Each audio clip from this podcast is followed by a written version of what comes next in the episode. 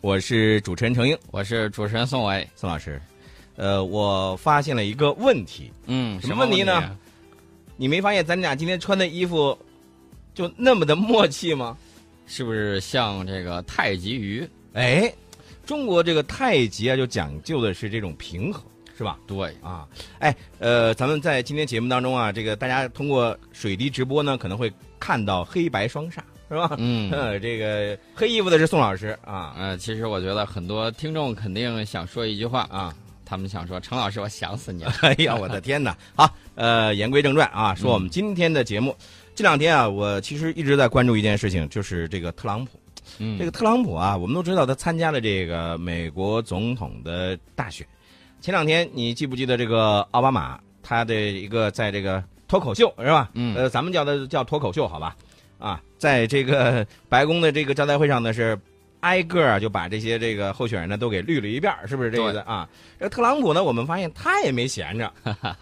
特朗普这两天最高兴的，我估计就是他了。嗯，特朗普现在已经锁定提名，克鲁兹说我退选了，我不玩了。 哎，那你说是不是意味着特朗普扫清了这个障碍？差不多已经基本上扫清了，接下来我觉得就应该对阵希拉里·克林顿了吧？嗯，哎呦，你说要对阵希拉里克林顿了？对那不对啊，那个希拉里的好像说要去这个找外星 人去。哎，这个，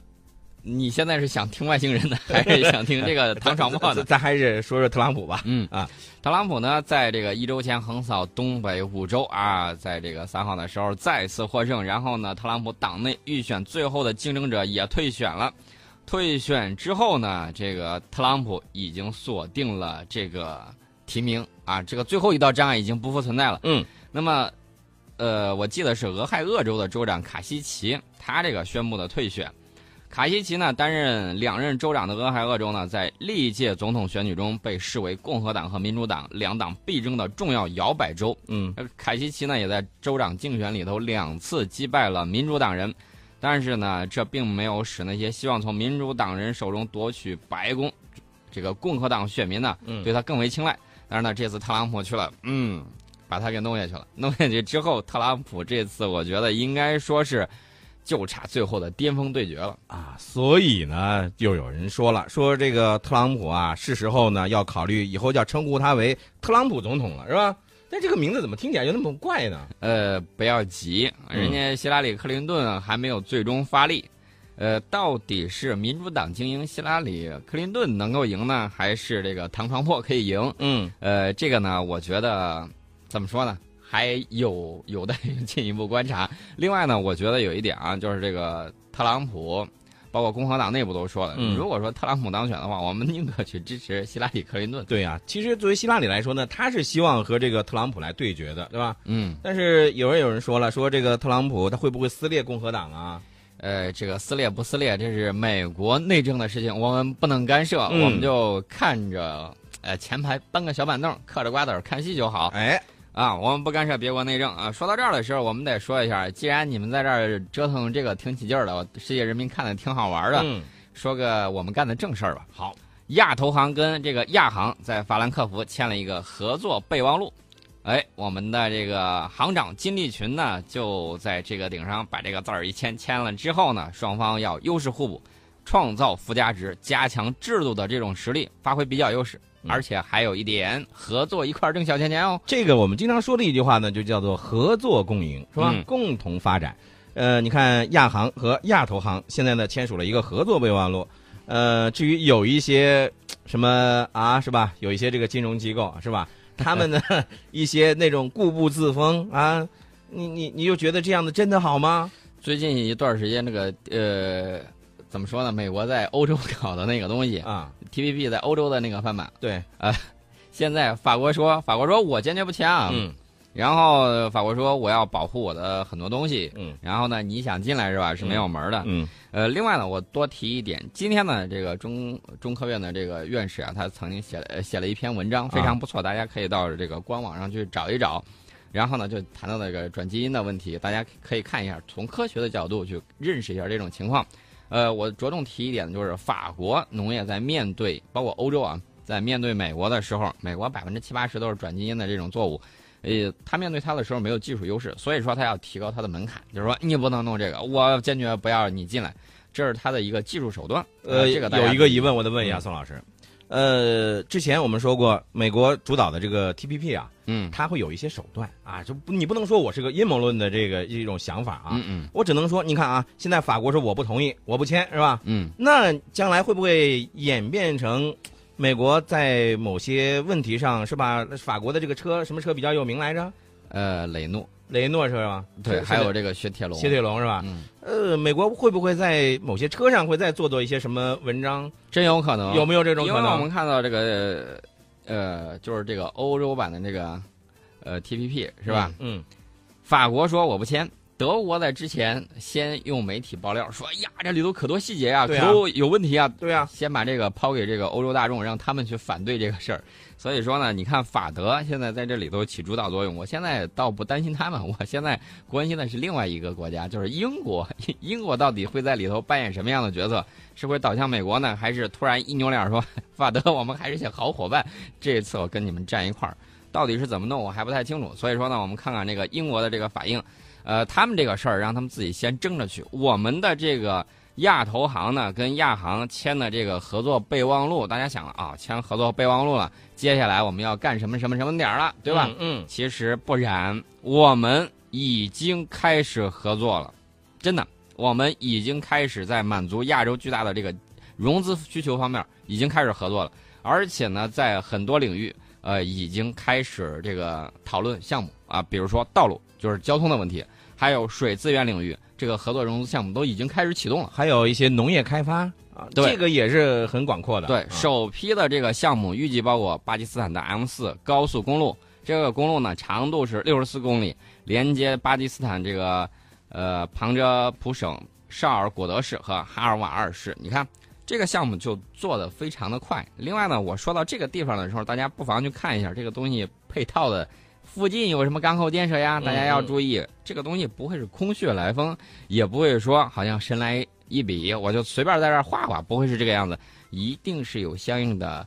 基础设施建设在里头。其实宋老师，我想说的一句话就是得道多助，是吧？嗯，我们主要是为了一些发展，而且是共同的利益，共同的发展。嗯，没错儿，这个俄罗斯，俄罗斯这两天不是让那个安倍去访呃访问俄国嘛，然后俄罗斯提前给安倍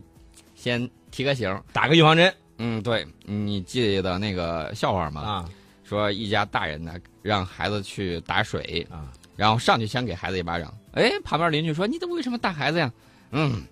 防止他把水水桶掉下去，他还没有掉 呢先打你一巴掌再 说。这是个笑话啊。啊！这个俄罗斯总统新闻秘书呢，就说安倍访俄，哎，不要希望能够解决领土问题，提前给你打个预防针，不要在这个事儿上你过度纠缠啊。啊我这事儿我是可是不跟你谈的。嗯，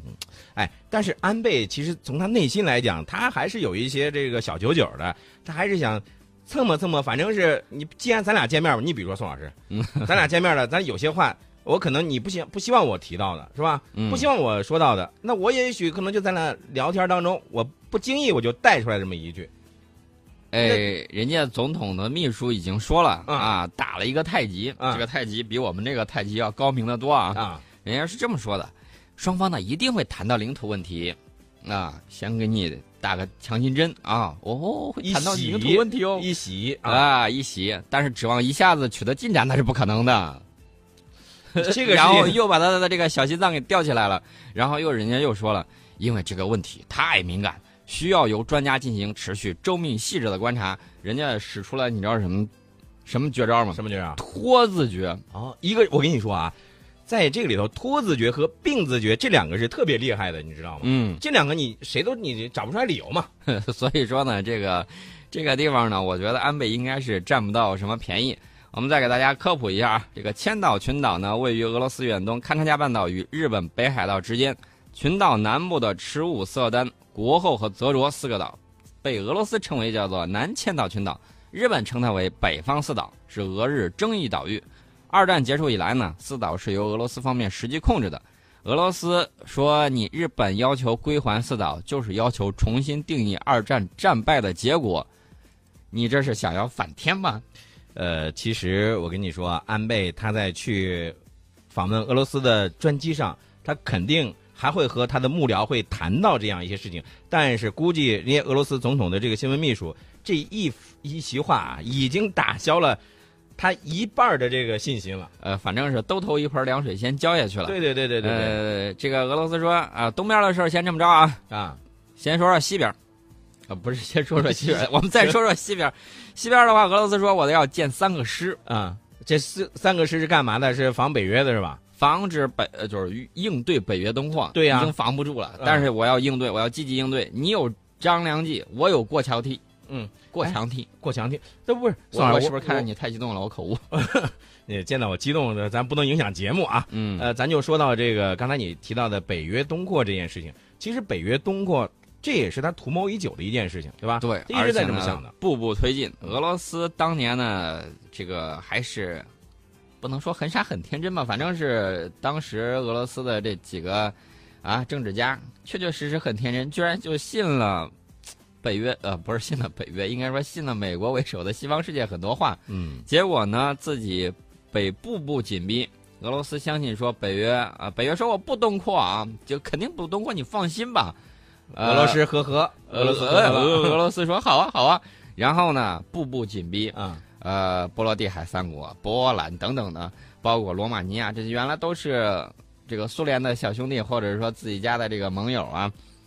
通通都派上了部队。不光派上部队，把这个萨德系统直接就戳到俄罗斯这个眼鼻子底下。那都快戳到心脏了，那还眼皮子底下呢，那都。呃，俄罗斯呢，它有一点，它有一个飞地，它啊就在这个飞地上就你弄我也弄，啊，谁咱怕俩谁对着玩儿是吧？但是呢，这个美国呢已经把 F 二十二部署到罗马尼亚，嗯，呃，虽然数量很少，只有两架，象征意义非常明显。所以说呢，俄罗斯也会感到现实的这种压力。所以呢，我们和俄罗斯搞了一个电脑模拟反导的这种演习，啊、大家一块儿看一看。另外呢，也瞅一瞅，看看俄罗斯到底它的这个防空系统能不能在电脑模拟之中扛得住北约的这种空袭，或者说，呃，弹道导弹以及这个巡航导弹的这种打击啊，到底看看你有没有能力扛得住。呃，俄罗斯呢也会在这方面展示一下它的这种力量，还有它的这种空天指挥所方面的这种运作。嗯，呃，我们可以看到，我们虽然不搞这种军事结盟啊，但是互相借鉴一下是有好处的。这个是你比如说像一些其他的西方国家经常会搞一些什么军事演练、军事演习，对吧？嗯，我们这也是一种军事上的合作，对吧？对，军事上的合作，这个也对于我们呃加强我们自己的国防建设也是非常有好处的。对，俄罗斯马不停蹄啊，从叙利亚把所有的苏 -25 战斗机都给撤了回来啊，撤了近三十架，呃，撤离叙利亚这个呃赫赫迈米姆空军基地的轰炸机苏 -25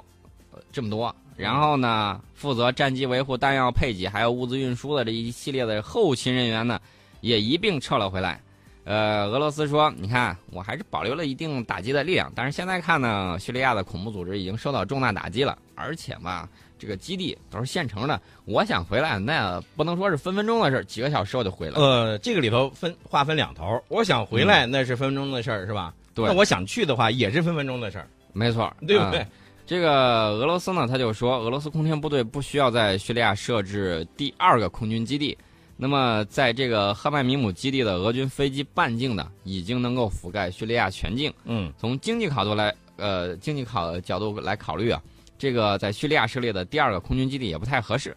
呃，所以说呢，俄罗斯就把这块儿该撤了撤一部分。另外呢，我就个人觉得啊，啊，这不光是一种说辞，呃，跟美国达成的这个协议还是有相应的这种联系的。呃，我们再说另外一个事儿，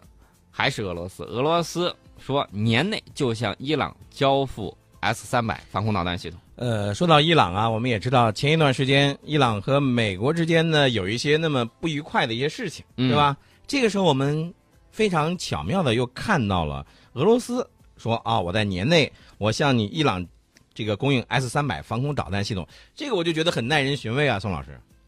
耐人寻味吧。啊，我觉得这个很耐人寻味。其实这个武器装备呢是二零零七年的时候就签了这个合同嗯，但是一直没有交货。大家看到这个大国博弈，小国有时候包括你地区强国，嗯有时候就成为了这种博弈的对象或者筹码。或者一种牺牲品。对，二零零七年我签的嗯，二说要给你供合同，钱都拿到手了，可是，一直没有供货。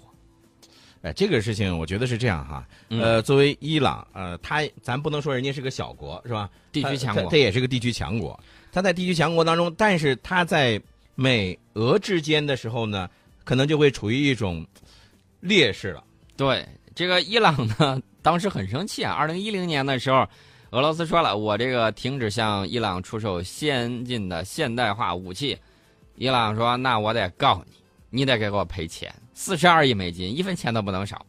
啊，这个事儿后来又不了了之。嗯、到了二零一五年四月份的时候，俄罗斯总统普京就签署了法令，呃，取消俄罗斯向伊朗出售 S 三百防空导弹系统的这个禁令。可能很多朋友呢不太了解说，这个防空导弹把导弹给他不就完了吗？哎，那可不是话说着玩儿的，我跟你说。不只是导弹，嗯你还有一整套的系统呢。你这个阵地的这种展开，包括你这个预呃雷达系统、侦察、呃侦侦测系统，嗯整个火控系统，嗯整个全部一整套，不是说一辆车拉几枚导弹就完事儿了、嗯没那么简单。一个这个雷达呃一个导弹营啊，它要展开，它有很多配套的设施，包括它的这种运输车呀、呃油料车呀等等，这个检测的呃东西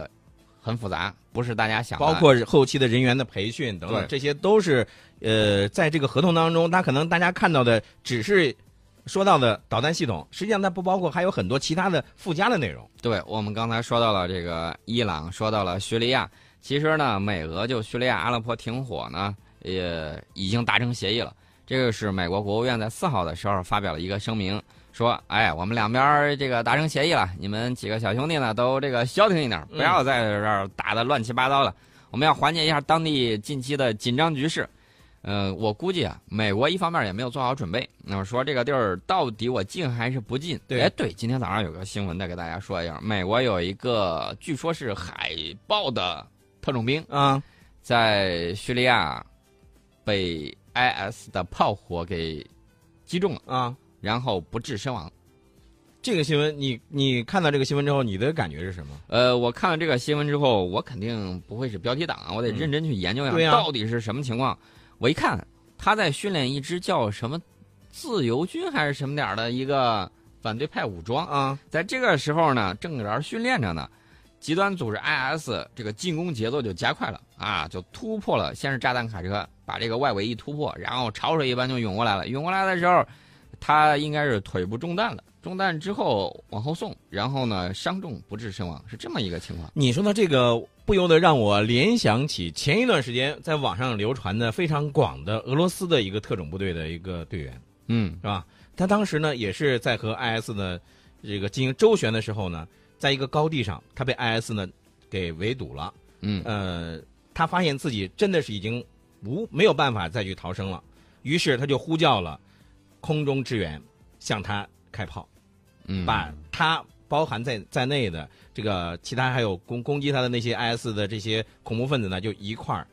就就就那个什么了。所以我就宋老师，你刚才你在说这个时候，我就突然就想到了我刚才有原来看到的那个新闻啊，嗯。嗯，你发现没有，这其实是有一些差别的。对，呃，但是我要着重提一点啊、嗯 i s 这个可是恐怖组织，我们是反对一切形式的恐怖主义的。嗯，呃，这个美国呢，我提醒一下啊，你这个在培训这个